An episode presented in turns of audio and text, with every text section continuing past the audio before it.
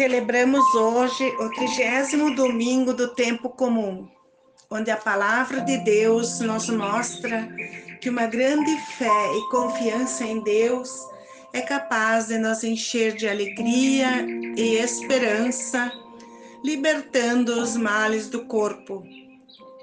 Deus deseja que todos alcancem vida plena e a sua palavra indica o caminho e a direção que devemos seguir.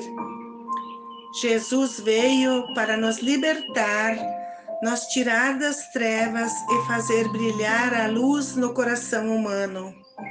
Assim como o cego Bartimeu, a comunidade e cada um de nós somos convidados para acolher a proposta de Jesus, que é vida, misericórdia e presença viva do Reino. A primeira leitura do livro do profeta Jeremias fala da grande esperança de apaziguar e reunir os povos de todas as extremidades da terra. Ele conclama os povos para retornar por um caminho reto, onde não tropeçarão. Jeremias, profeta conclamado pelo próprio Deus, sugere que o povo reze, pois através da oração fortalece a fé, a esperança de encontrar uma saída. Exultai de alegria por Jacó, aclamai a primeira das nações, tocai, cantai e dizei: Senhor, salva teu povo, o resto de Israel. A segunda leitura na carta aos Hebreus explica a função do sumo sacerdote na antiga aliança, mostrando que ele devia oferecer sacrifício pelo povo e por seus pecados. Apresenta Jesus como um sumo sacerdote superior que tornou-se um mediador de uma aliança superior, segundo a ordem de Melquisedeque, que intercede por cada um de seus irmãos apresentado como servo a serviço do reino, sem honras e sem glórias. O Evangelho de Marcos apresenta Jesus a caminho para Jerusalém, quando um cego, no meio da multidão, gritou: Jesus, filho de Deus, tem piedade de mim. Muitos repreenderam o cego mas ele gritava mais alto: Filho de Deus, tenha piedade de mim. Jesus mandou o cego se aproximar.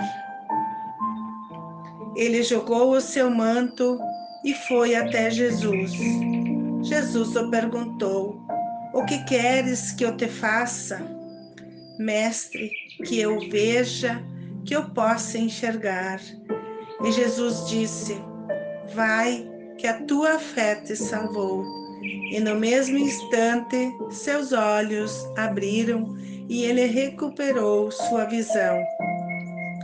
No cego Bartimeu se manifesta o amor de Jesus, que se revela na cegueira e na recuperação das vidas de tantos exilados que estão desolados à beira dos caminhos. A liturgia de hoje nos faz repensar sobre a cegueira que encontramos ao longo dos caminhos. Nossa esperança enfraquece quando percebemos tantos dragões querendo engolir os fragilizados que não têm força para abrir os olhos e ver a dura realidade que lhes é imposta.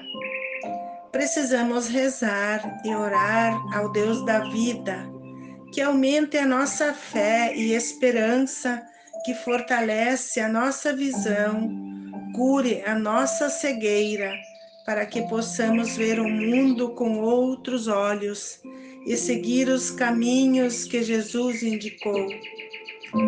Assim, seremos capazes de propor aos outros uma oportunidade de cura. O importante é não ter a atitude do cego, mas sim a atitude de Jesus. Vai, que a tua fé te salvou.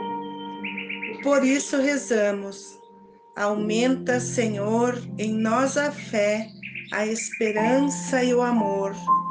Ensina-nos a seguir um caminho de luz verdadeira. Amém.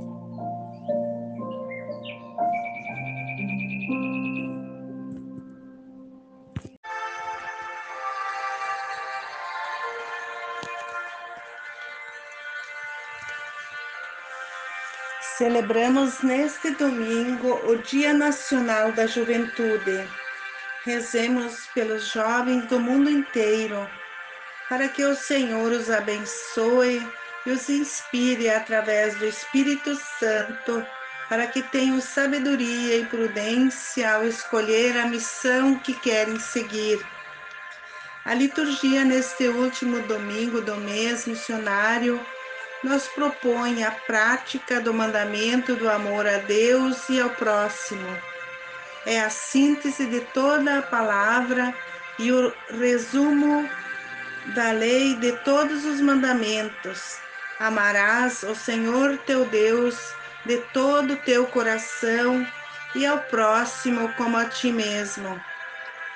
Na primeira leitura do livro de Deuteronômio, fala das orientações de Moisés aos israelitas refugiados em Judá.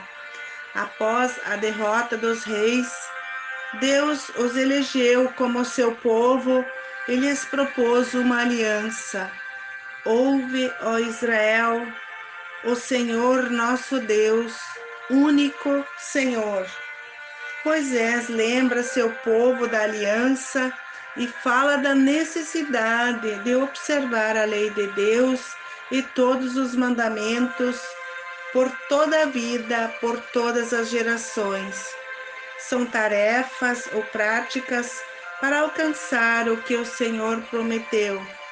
Trarás gravado em teu coração todas as palavras que hoje ordeno.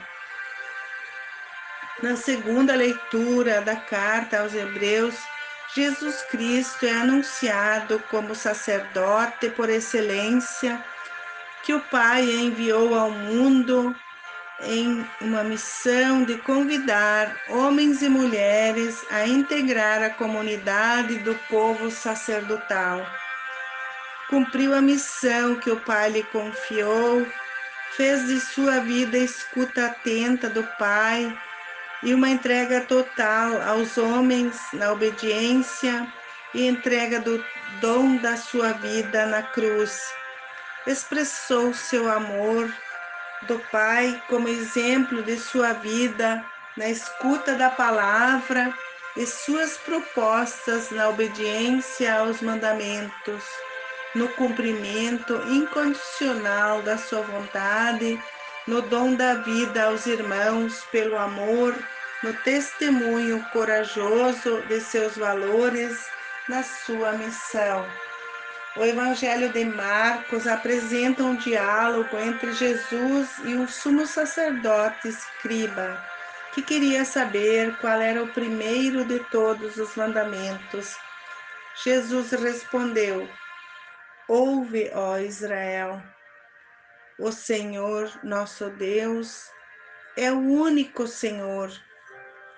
Amarás o Senhor teu Deus de todo o teu coração de toda a tua alma, de todo o teu entendimento e com toda a tua força. E o sumo sacerdote respondeu que amar um só Deus com toda a força e o próximo como a si mesmo é melhor que todos os holocaustos e sacrifícios oferecidos a vários deuses. Jesus viu que tinha respondido com inteligência e disse-lhe: Tu não estás longe do reino de Deus. Com esse exemplo, Jesus procura instruir seus discípulos que para segui-lo são necessárias algumas exigências e que o amor está na origem de tudo.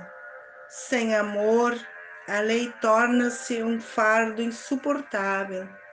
Para amar a Deus, é necessário amar também os irmãos, ter sentimentos de empatia, de sensibilidade às condições de vida de cada um.